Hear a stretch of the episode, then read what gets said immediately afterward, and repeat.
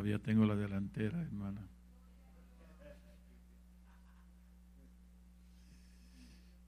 Nosotros pedimos en este momento por aquellos que están sufriendo allá en Orlando, no sé cuántos habrán escuchado la noticia de Orlando.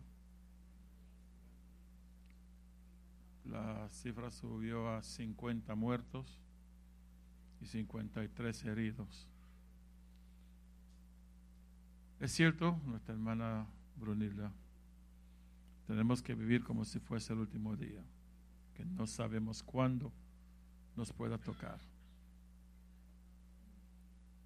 Más de cuatro puertorriqueños. Sí. La mayoría es que son hispanos una noche latina.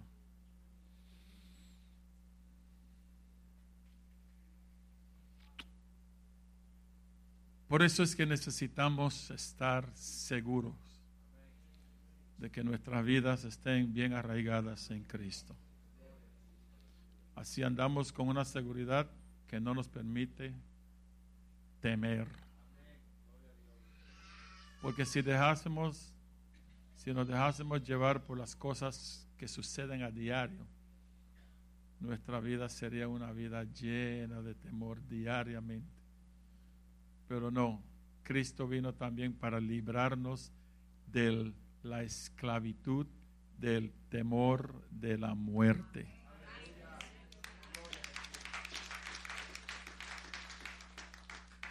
Porque nosotros sabemos que somos peregrinos y extranjeros en la tierra. Y sabemos que si vamos de nuestra tierra, de este cuerpo, es para estar de seguro presente con Dios, en los brazos del Señor. Por lo tanto, es muchísimo mejor después de la muerte. Que pocos dijeron amén ahí. Muchísimo mejor. Dile al que está solo, no, pero dile, porque esto, esto es una realidad de las realidades. ¿eh? Dile, no hay que temer a la muerte. Dígaselo, no hay que temer a la muerte. Hay que temer. Si tú estás en Cristo, tú estás bien asegurado. ¿eh? Bien asegurado. Ahora, si no estás en Cristo es el problema. Padre, gracias por bendecirnos con tu palabra. Señor, en estos devocionales, cómo nos elevamos y tocamos tu trono. Sentimos tu presencia nos refrescamos. Porque eh, tu ser exaltado revelas tu gloria. Y somos hechos participantes de esa gloria que fluye de tu trono. Ahora, Señor, tu palabra no es nada menos, ni para menos, porque ella tiene en ella poder inherente para suplir todas nuestras necesidades. Ella es la que nos renueva nuestras mentes. Ella es la que nos refresca. Ella es pan de vida. Y ella es como agua de vida también. Y ella es la que nos transforma en nuestro interior. Porque mirando en tu palabra, como mirando por un espejo, miramos tu gloria y somos transformados de gloria en gloria. Permítanos esa experiencia en el día de hoy, de ser transformados en una medida mayor de tu gloria y salir de aquí refrescados, restaurados y llenos de tu bendición. Te lo pedimos en el nombre de Jesús. Amén.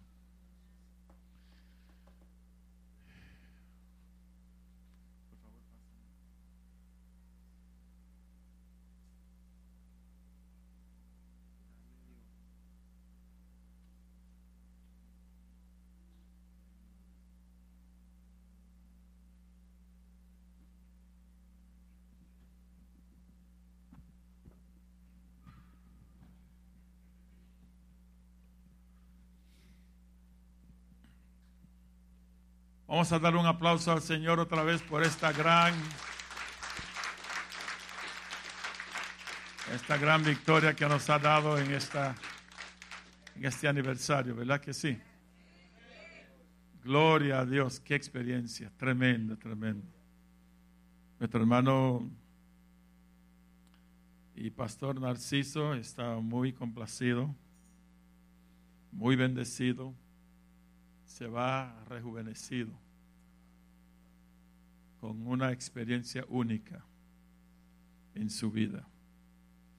Así que él me dice siempre, recuerdo de darle el saludo a los hermanos. Y ya usted sabe que él va bien gozoso. Gloria a Dios. Ok. Bien, hermanos, em, queremos seguir tocando el tema de la familia de Dios. Y quiero decirle algo.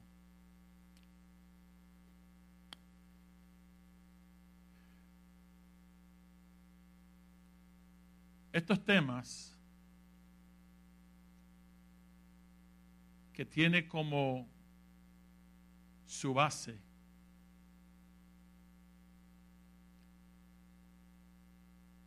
unas comunicaciones espirituales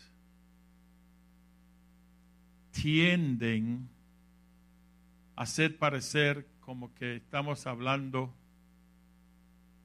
unas fantasías. Lo más difícil para el ser humano es aceptar cosas del reino espiritual. O sea, nosotros somos gentes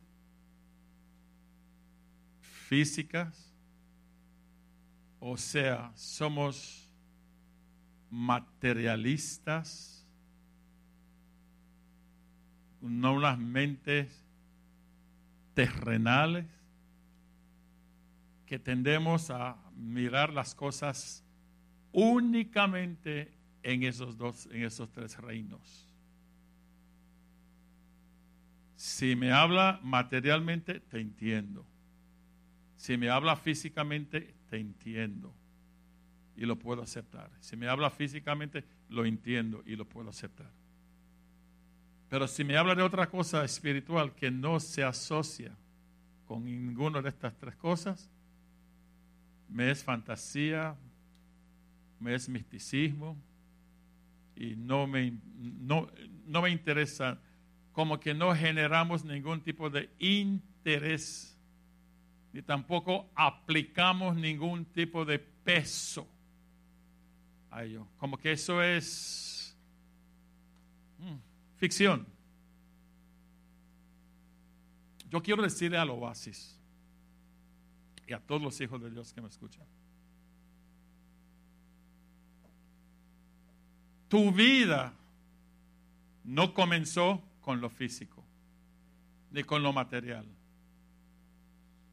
ni etcétera. Tu vida es realmente de una composición espiritual más que cualquier otra cosa. Dios te creó, pero lo que te dio vida fue el espíritu que puso en ti. Así es que tú eres esencialmente espiritual. Cuando Él hizo al hombre con la mano, formó el lodo. Pero para que tú fuese un ser humano, Él tuvo que soplar, soplar un espíritu, una vida, una vida espiritual tuvo que soplar para que ese lodo se pusiera en pie como un hombre.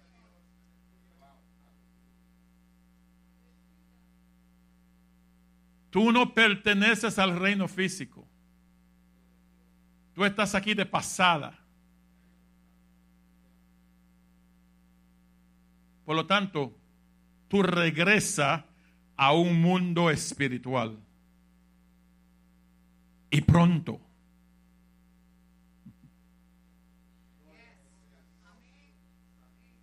Está bien. Que todos estamos aquí por un tiempo. ¿Cuándo usted ha podido detener la muerte? Y eh, al decirle no, no voy hoy, cuando Él venga. Es más, el sabio de los sabios dijo, cuando venga la muerte, vana es la guerra con Él, porque no hay armas que valga en ese día. Nadie lo detiene. Lo que quiero decir es, lo y más importante en la vida es el asunto espiritual. Lo más real está en lo espiritual. Tu vida está esencialmente fundada sobre lo espiritual. De lo espiritual viene y para lo espiritual vas. En otras palabras, cuando hablamos cosas espirituales como una familia de Dios como la familia real, no le reste nada.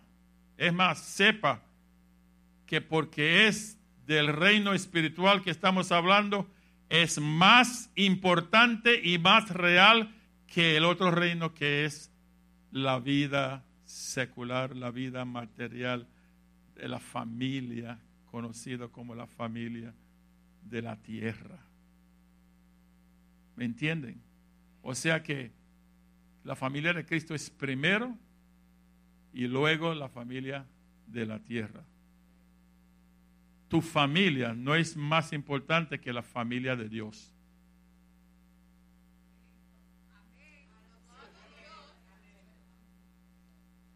No lo dije yo.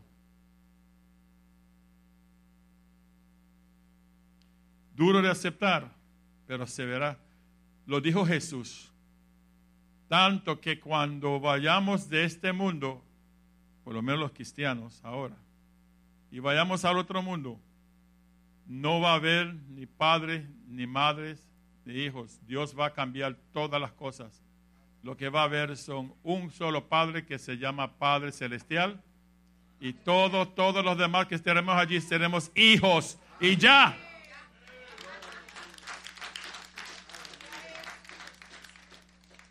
No te vas a agarrar de tu esposa allá y decir que eres mía. Porque dice, no se casarán ni tendrán hijos. Porque todos los que estarán allí serán hijos del Padre eterno. And that's it. Ahora no te lamentes con, como el muchacho que vino aquí una vez y oró y, ¡ay Señor! Qué bueno cuando estemos allí en nuestro coche de oro. Y cuando estemos en nuestras mansiones, eh, al corregirlo con la palabra, un día me dice, ¿y tú me dices a mí que yo no voy a tener una mansión para mi hija y para mi esposita? Le dijo, lamentablemente no, hijo. Porque allá tú no tendrás esposa. ¡Wow! Que yo no tendré esposa en el cielo. Pues ¿sabe qué? Abandonó el Evangelio. No regresó más a la iglesia porque se decepcionó al escuchar que no va a tener una esposa y no va a tener hijos y no va a tener una mansión para ponerlos.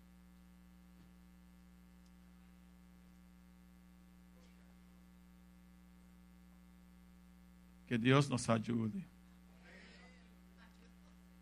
Quiero que sepa que Cristo llena todo en todos. Él es más suficiente para ti que una esposa y que hijos y que familia. Él es el todo inclusivo. Así que no necesitarás de más nada ni de más nadie. Es más, Él te creó para Él. Y tu propósito, ay Dios, Tu propósito en la tierra de ser familia es para darle hijos a Él.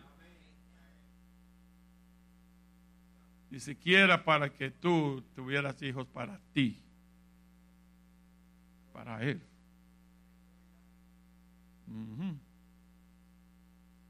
Tú creías que los hijos eran tuyos, ¿verdad? Pues no te la dio para ti. Es para Él. Así que póngase a su, en su responsabilidad de, crear, de criarlos para Él. Porque está escrito en la palabra que los hijos son herencia de Jehová.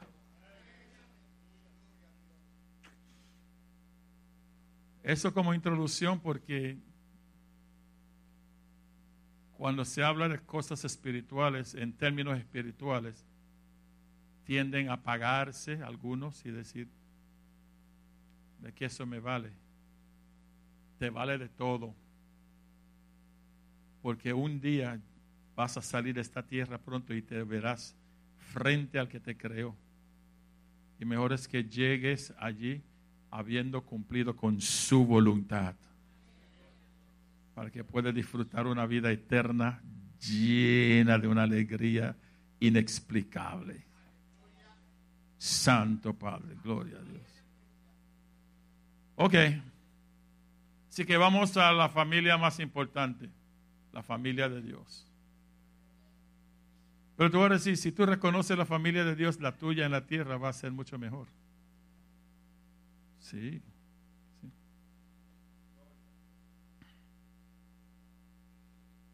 Vimos que Dios está creando su familia. Y nosotros tenemos la oportunidad grandísima, que no tiene precio, que no tiene precio de ser parte de esta gran y gloriosa familia. ¿Cuántos se alegran esta tarde por la oportunidad que Dios le ha dado de pertenecer a esta familia? Gloria a Dios. Dios está realizando esta transformación espiritual gloriosa en la vida de los que a Él se allegan, de los que vienen a Él. Y Él los convierte en sus hijos. Y muchos hijos hacen una familia grande. Y en eso es que estamos en una familia grande, porque no nos limitamos a Oasis. Es todos los millones que están en el mundo hoy que han recibido a Cristo como su Salvador.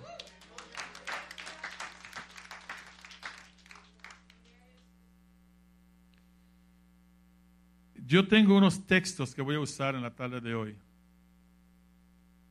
para apoyar lo que estamos comunicando. En que, para que entendamos mejor que la unión nuestra con Cristo no es algo simplemente eh, puesto como que si fuese una poesía, sino de que quiere decirnos el Señor mismo que esto es tan y tan real que debemos de aceptarlo como es, real y queremos agarrar bien el significado de esta familia. Esta familia vale mucho, pero mucho para Dios. Para introducirle un poquito más. Era Dios que estaba bien feliz porque Dios no tiene necesidad de nada. Y él estaba bien feliz con su hijo en el seno. se ha dicho que Dios Padre, Dios Hijo y Dios Espíritu Santo fue la primera comunidad que se formó. Y una comunidad fantástica, imagínense, sin culpa, o pelón, sin necesidad de nada, como dijera Pablo a los que llegó allí cuando los encontró sirviendo o adorando sobre un altar que dice al Dios no conocido. Y él en su explicación trató de hacerle entender de que él conocía ese Dios y, incluyendo en sus palabras dijo, y él no tiene necesidad de nada. Él es todo para todos. Y Él puede suplir a todos porque Él tiene todo el poder y a la misma vez Él suple todas las necesidades. Pero que, que, que supieran que Él mismo no tenía necesidad y no tiene necesidad de nada. Él es feliz de los felices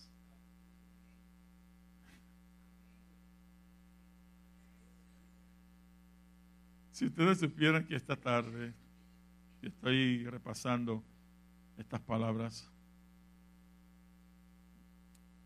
y me llegó a contemplar a Jesús.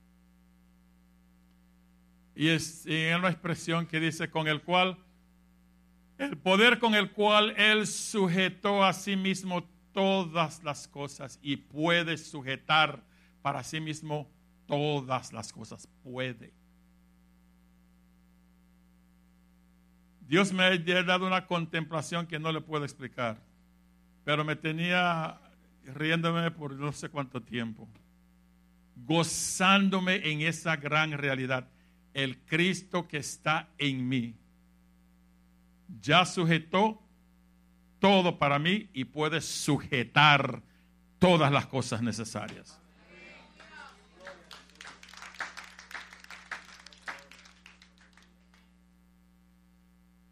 No sé cómo explicarle las cosas a veces para que entiendan que las cosas espirituales son los más poderosos y los más reales. Pablo está tratando de hacernos entender esta gran realidad para que cambiemos esa mentalidad terrenal a una mentalidad espiritual, porque de allá es donde viene la vida abundante. Jesús dijo, yo he venido para que tengan y para que la tengan. Damas y caballeros, lo que él quiso decir allí es que en la tierra, en la tierra no hay vida. ¿Entendieron eso? Él está diciéndole a usted y a mí, en la tierra no hay vida, tú existes, solamente existe.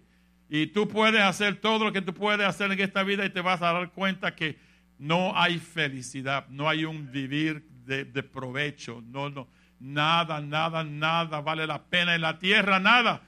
Así que el vivir en la tierra sin Cristo no es vivir, es meramente existir. Pero cuando tú entiendes que Él vino para dar vida y darla abundantemente, es para que tú dices, prefiero a Cristo que el oro y la plata. Que vivir en, en mansiones y todo lo que el mundo ofrece. Cristo es la verdadera vida. Amén. Dale un aplauso a Cristo, sí, de veras que sí.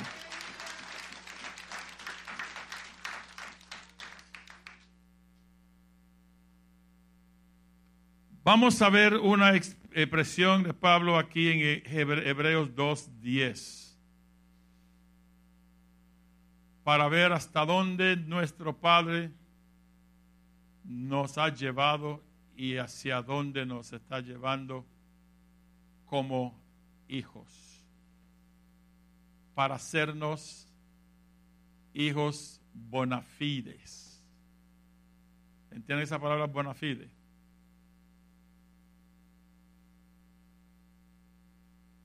bona fide. Bona fide es cuando algo es bien legal, bien legítimo, bien, bien esencial, bien parte de. Y de oír que nosotros somos familia de Dios, necesitamos saber hasta dónde, hasta dónde Dios nos ha llevado para hacernos capaces de hacer hijos de Dios. Ok.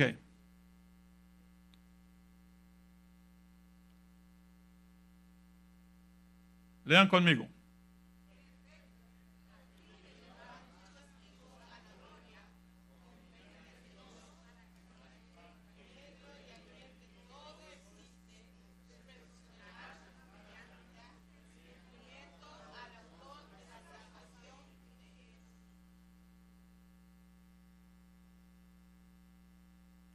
Ahora vamos a poner atención a esta versión.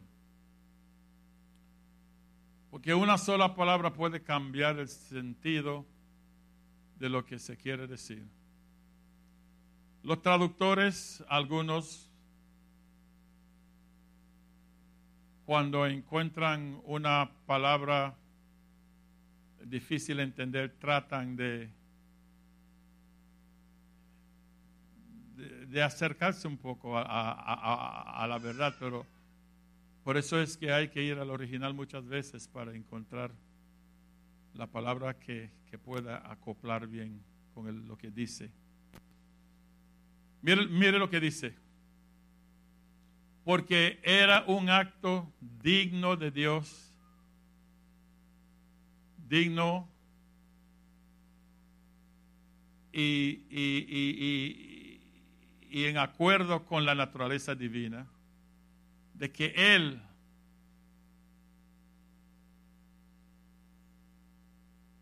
de que Él para quien causa y por quien todas las cosas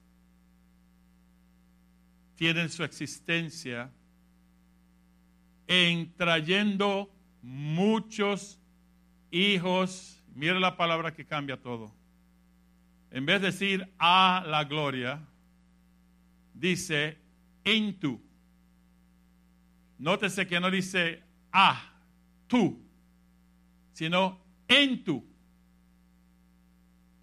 Quiere decir aquí habla de algo de meter algo dentro de y no solamente relacionarlo con eso.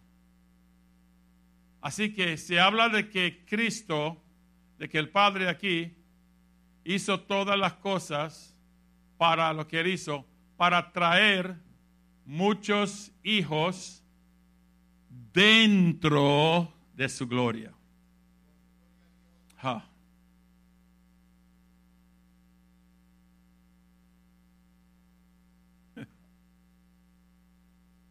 Eso habla de una afiliación directa con el Padre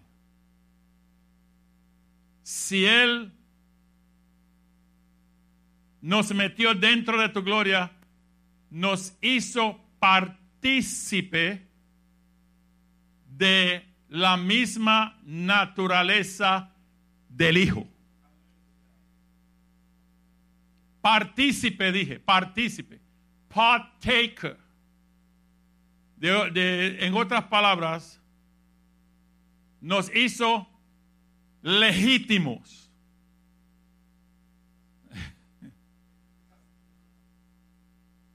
Nos hizo bonafides, hijos.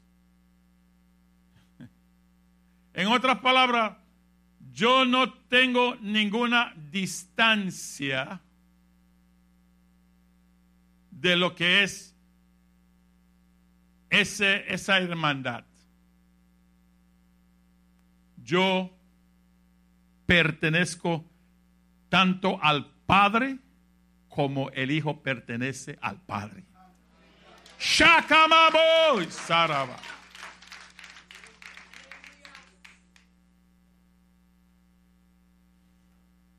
Por eso Pablo dijo en otra ocasión palabras como esta. Y Él nos hizo aceptos en el amado. Vamos, vamos, vamos, vamos.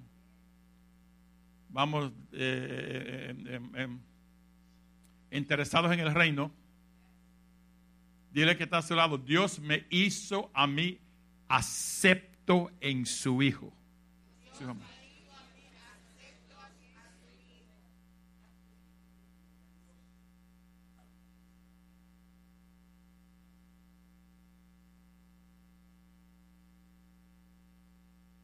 Cuando leímos lo que leímos la semana pasada, mirad con qué amor, increíble amor nos ha amado el Padre, en que nos ha llamado hijos. Hablo de increíble amor que hizo para llamarnos hijos. Cuando uno va a buscar en la, en la explicación de este texto, se deja entender bajo la expresión del mismo texto que dice, y lo somos ahora. Quiere decirnos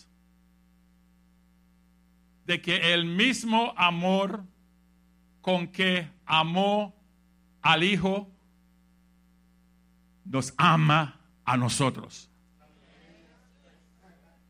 Ahora mismo.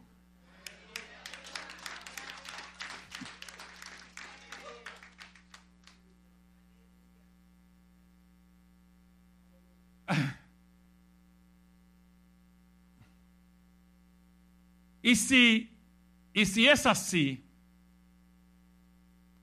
podemos oír la voz de Dios diciendo, tú eres mi hijo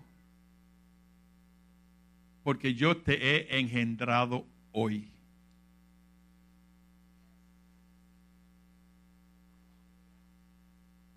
Engendrar es un poquito más profundo que nacer. Porque hasta hoy hay manera de que nazca y, no haya unión. Pero engendrar tiene que ser de la misma sustancia. Queriendo decir que cuando Él dice engendrado es porque imparte de lo más natural del Padre, de lo más esencial del Padre, de manera que Tú puedes decir, porque es la misma palabra que usó en el griego uno para el otro. Cuando él usó la palabra, mira con cuál amor en, Juan, oye al Padre hablándole al Hijo cuando está para ser bautizado. ¿Qué fue lo que dijo? Este es mi Hijo amado en el cual tengo complacencia. ¿Oyó Miguel? Entonces, si cuando en 1 de Juan él dice, amados, mirad con qué amor tan increíble que nos ha amado el Padre, y viene aquí y dice, tú eres mi hijo amado, en el cual tengo complacencia, y te llama a ti hijo amado, igualmente quiere decir que en ti también tiene complacencia. Porque tú eres hijo como Cristo.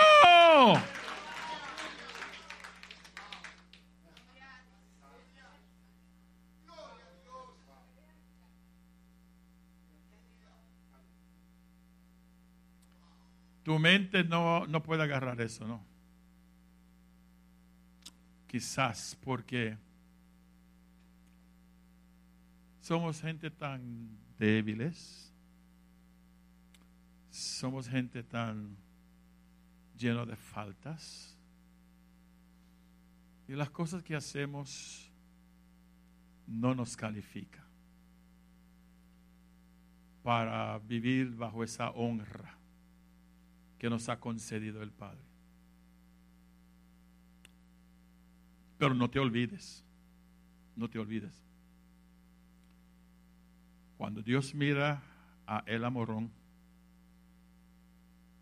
en verdad no ve a el amorón. Tu vida es una vida sustituida.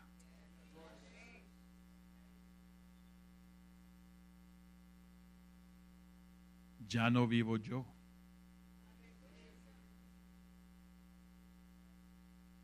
Entonces, si tú no vives, cuando Él mira a quién ve, y Cristo es capaz de ser llamado hijo,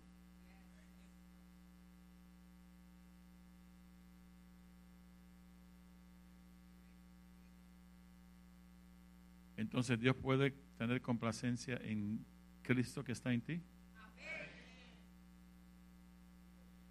Pues entonces mi vida no se trata de mi vida. Mi vida se trata de la vida de Cristo.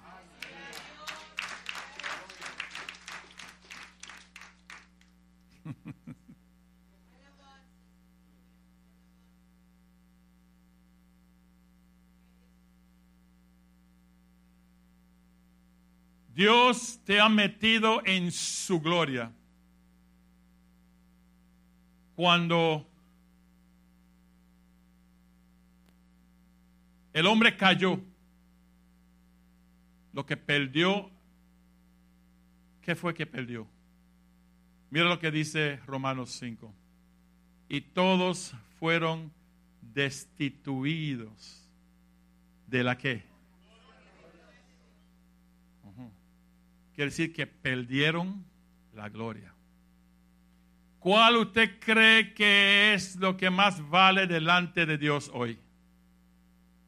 Su gloria. Tomaríamos una noche de estudio para eso nada más, de su gloria. La gloria de Dios no se pierde.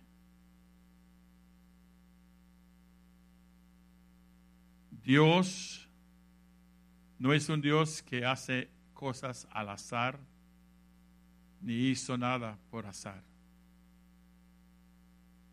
Dios sabe dónde Él ubica su gloria.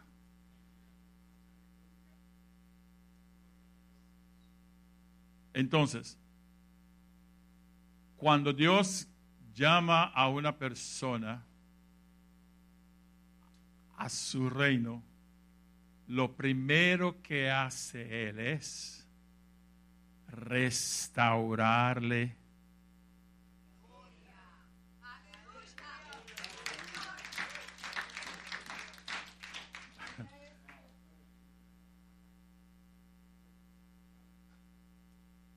Para que usted vea el valor que usted tenga.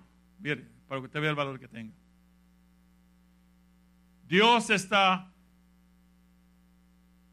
por encima de lo que es salvarte del infierno, créame, Dios está más interesado en restaurar en ti su gloria. Oh, oh, oh, oh. Yo sé que ese es fuerte. Porque salvarse a uno del infierno debe ser lo más, lo más grande. Sin embargo, a Dios le interesa más restaurar en ti su gloria.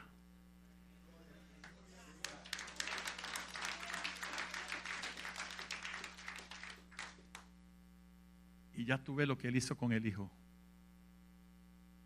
Un acto digno de Dios.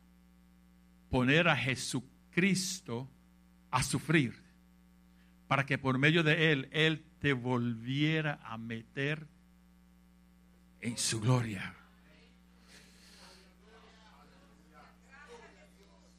Chando, rebasacando. Dale un aplauso a Cristo si te siente el deseo.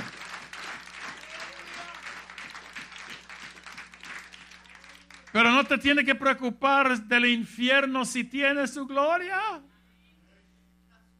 Por eso que yo le digo a la gente, ¿por qué quieren estar en la iglesia predicando condenación y predicando infierno todo el tiempo. ¿Por qué? Porque de qué Dios me salvó. Si aquí estamos para ser edificados en la gloria.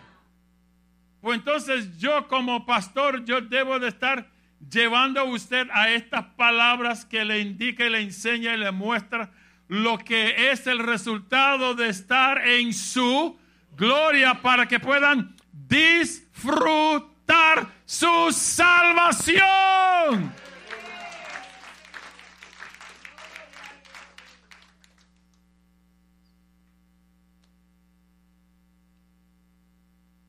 Con esta gloria en mente y usted fijado en ella y usted viviendo en ella, el infierno le queda tan atrás que se desaparece. Yo no tengo tiempo que perder pensando en el infierno. No. Yo estoy metido en su gloria y su gloria me ha cubierto y me ha llenado que me ha hecho perder vista del infierno.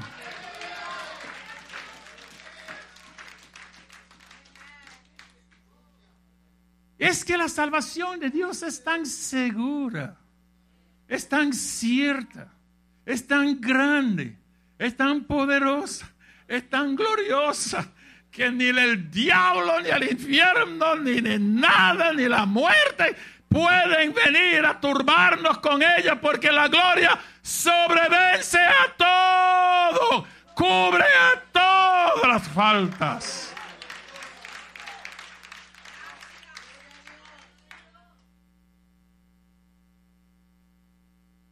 Creo que debo terminar aquí, ¿verdad? Para que puedan pensar en ese poquito.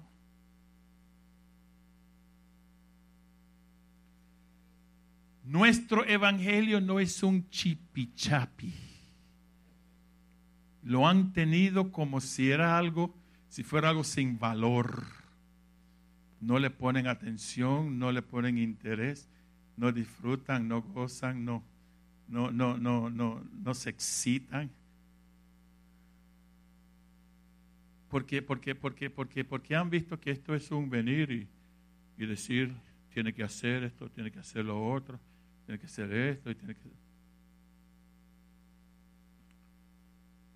Hasta las mismas obras Dios creó. Mire, y permítame salir de esto, pero como me está fluyendo esto en la mente. Búsqueme Efesios, por favor, capítulo 2 y el verso 10. Ponga eso en paréntesis, ¿ah? los que están tomando nota. Porque no, no fue intencional como parte de.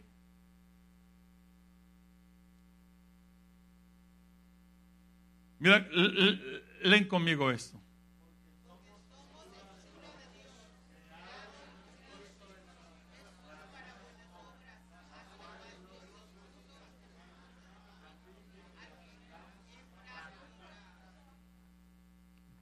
¿Qué tiene que ver eso? Pues mire lo que quiero indicarles lo siguiente.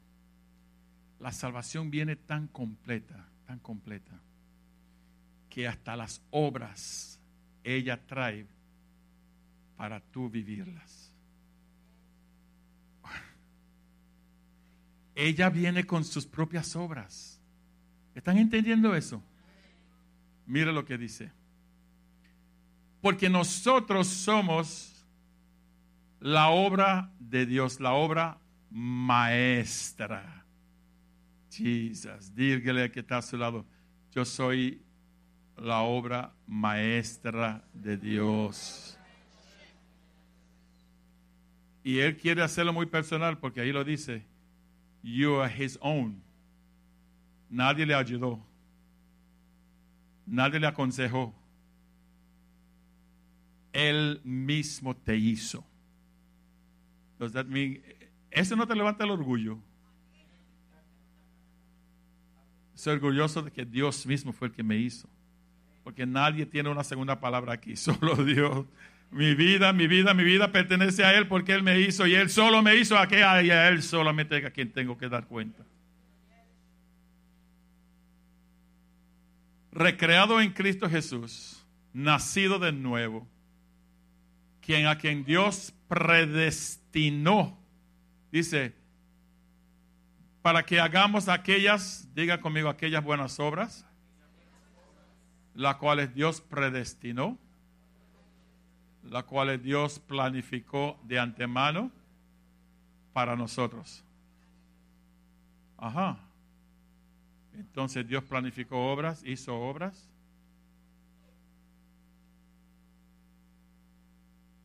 Eh,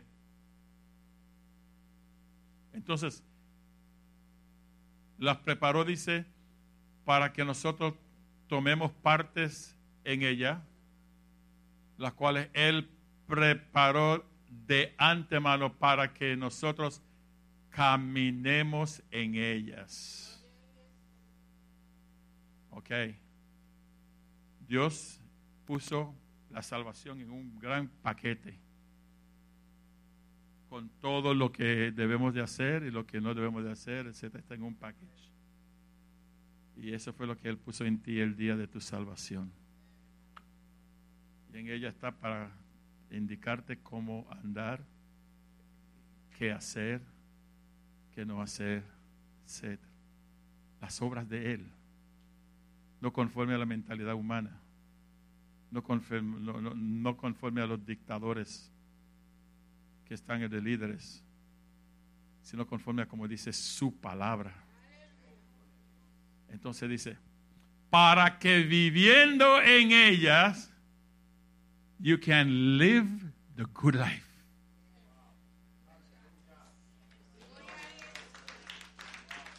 ¿Me entendieron eso?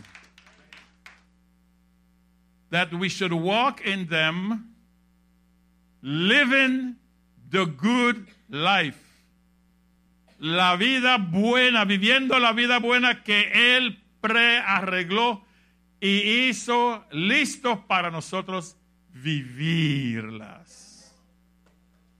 ¿Qué vida tú vives? Si tu vida es miserable, cambia ese enfoque espiritual. Cambia ese enfoque que tienes. Porque si tú vives la vida de familia, la vida de Dios, la vida, la vida de Cristo, tú tienes que tener una vida buena. Si no está buena, no está sincronizada con lo divino. Porque todo lo que procede de Dios, de lo que Dios hizo al recrearte en Cristo Jesús, tiene que ser una vida grata no se trata de tener posesiones, sino se trata de que tú tengas a Cristo fluyendo en ti, su presencia. Y esa paz gloriosa y esa paz divina que fluye en ti, esa felicidad que te produce esa paz, es suficiente para tú vivir una vida buena. Y el Espíritu Santo te va indicando fácilmente todas las cosas que debes hacer y lo que no debes hacer. Eso es característica de la familia de Dios.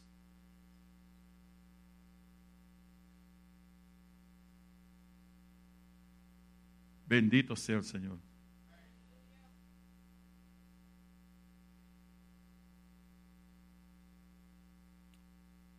Mire hasta donde Cristo, y ya está el último texto,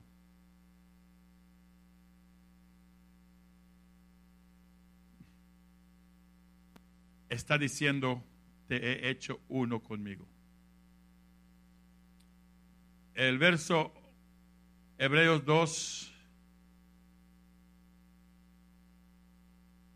vamos con el 11. Hebreos 2.11. Lean conmigo.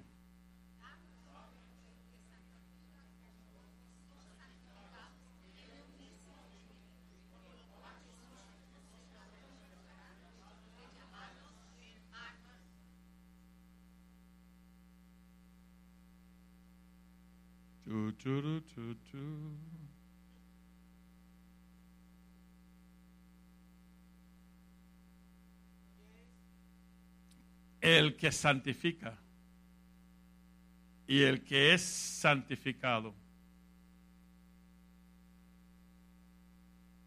Todos tienen un solo Padre.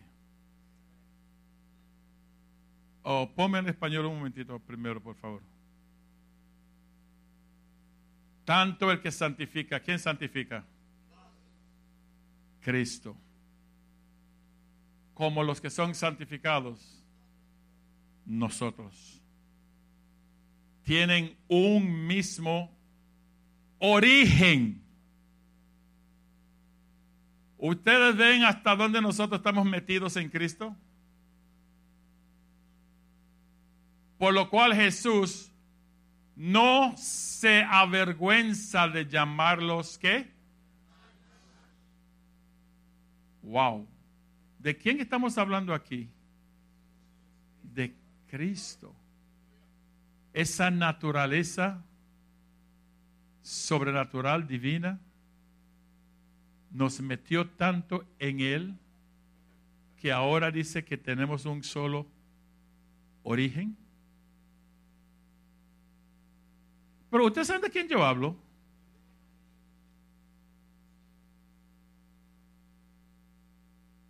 Yo soy tan unido a Cristo de que yo ya soy de la familia real divina,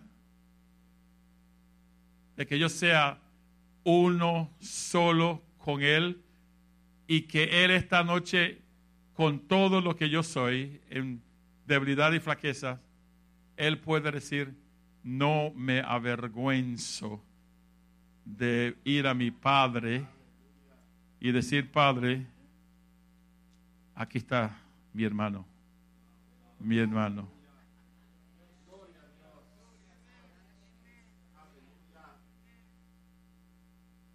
No, tú no harías eso, ¿no? que tú mirarías todas mis faltas y decías, no, e-, ese no puede ser mi hermano. Pero hay algo que los ojos suyos no ven, que Dios ve.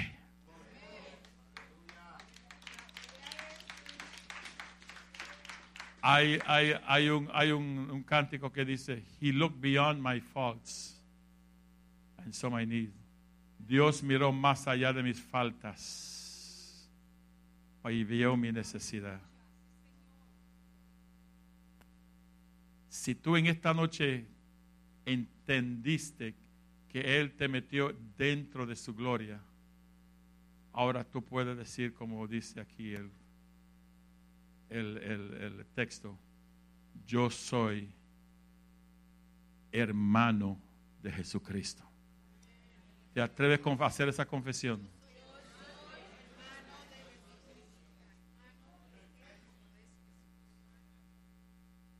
La confesión es importante y es buena para la aceptación. No se avergüenza y no se avergüenza de decirlo.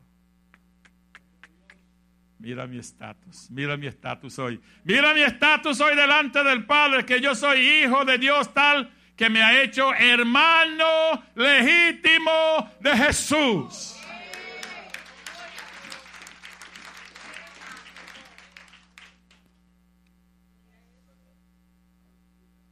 Estoy hablando de la familia de Cristo, ¿no?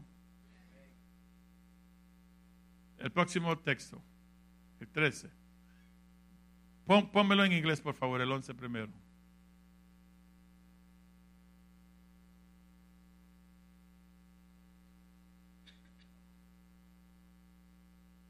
Ok, el 12, en español. Cuando dice,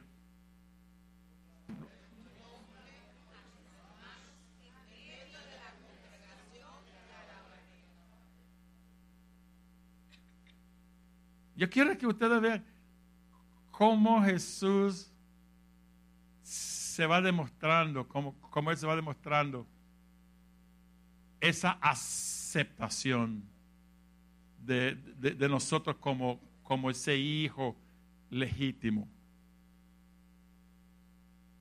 Proclamaré tu nombre, eso es lo que dice Jesús. a mis hermanos. En medio de la congregación te alabaré. Dame eso en inglés.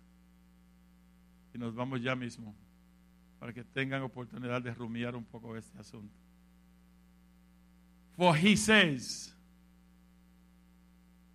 Jesús dijo, yo voy a declarar el nombre de mi Padre a mis hermanos. Jesús dice que, que Él va a declarar qué? Ok. ¿Dónde lo va a declarar?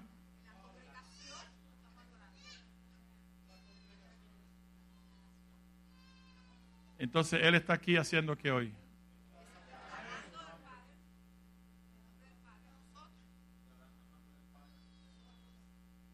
Entonces Él está en nuestra adoración. ¿Cuántos lo reconocen aquí en esta tarde?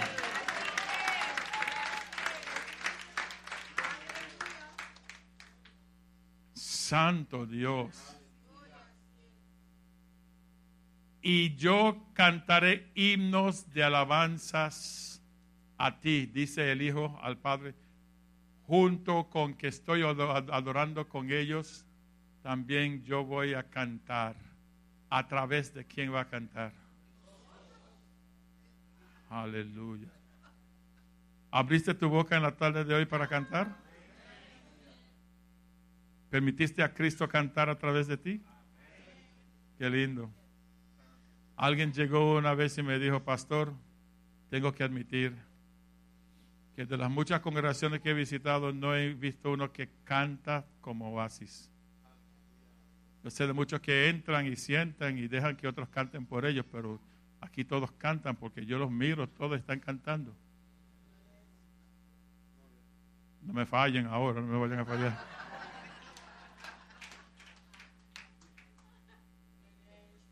Hay que cantar, hay que cantar, hay que cantar, hay que cantar para que Jesús cante. Pero quiero ver, Jesús dice, hasta en la congregación yo estoy con ellos. ¿Por qué? Porque ellos son mi familia. Ellos son mis hermanos. Al decir que son mis hermanos, está diciendo, son mi familia. Y yo estoy con ellos y yo estoy declarando tu nombre, papá, y estoy cantando con ellos y estoy adorando con ellos. Mira, se ha hecho uno con nosotros que cuando dice si dos o tres se unen en mi nombre, yo estoy con ellos en medio de ellos. Por lo tanto, el próximo, el 13.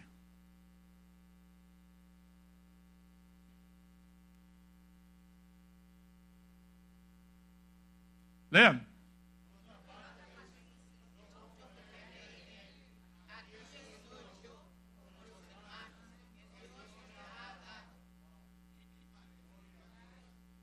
Ajá. Está contento, está contento Jesús. ¿Ustedes están viendo eso? Yo confiaré en ti, Padre. Yo confiaré en ti. Pongo mi confianza en ti. Y estará fijo en ti. Pero otra vez digo, Padre, aquí estoy.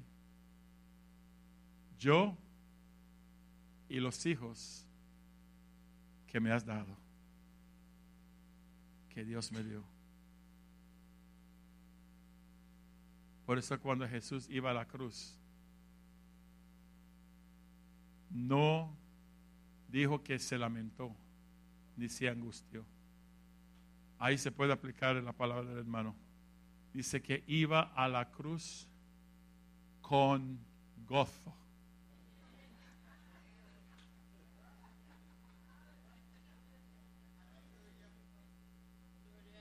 Sabiendo que él iba, oiga esto, sabiendo, ¿por qué él iba con gozo? Sabiendo que él iba a meter muchos hijos a la gloria.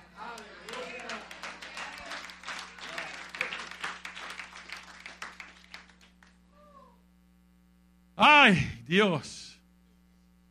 No te pongas a mirar como tú estás. Ponte a mirar como Dios te ha declarado. Esta es la noche de tu gozarte en saber que tú eres parte de la familia Bonafide de Dios. Esencialmente lo eres. Tú eres legalmente hijos. Tú eres de, seguro vida, de seguro eh, eh, eh, hijo de Dios con la vida de Jesús, con el ADN de Dios.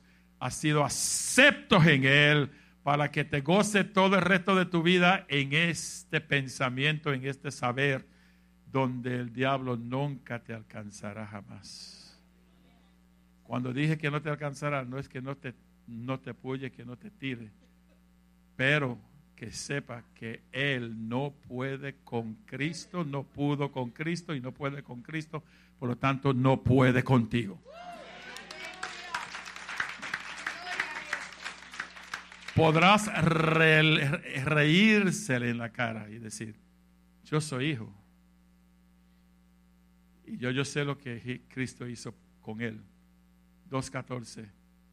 Por cuantos sus hijos, que son sus hermanos, eran de carne y sangre, él también se hizo carne y sangre para que llegando a la cruz, él pudiera traer a cero el poder del diablo y también librarlos de la esclavitud del temor de la muerte. Porque eres de la familia, ya no tienes que temer al diablo, tienes que temer a la muerte. Estamos 100% free, libre, libres libres, libres. Amén. Vamos a dejar eso por, esta noche. Vamos a estar en pie un momentito.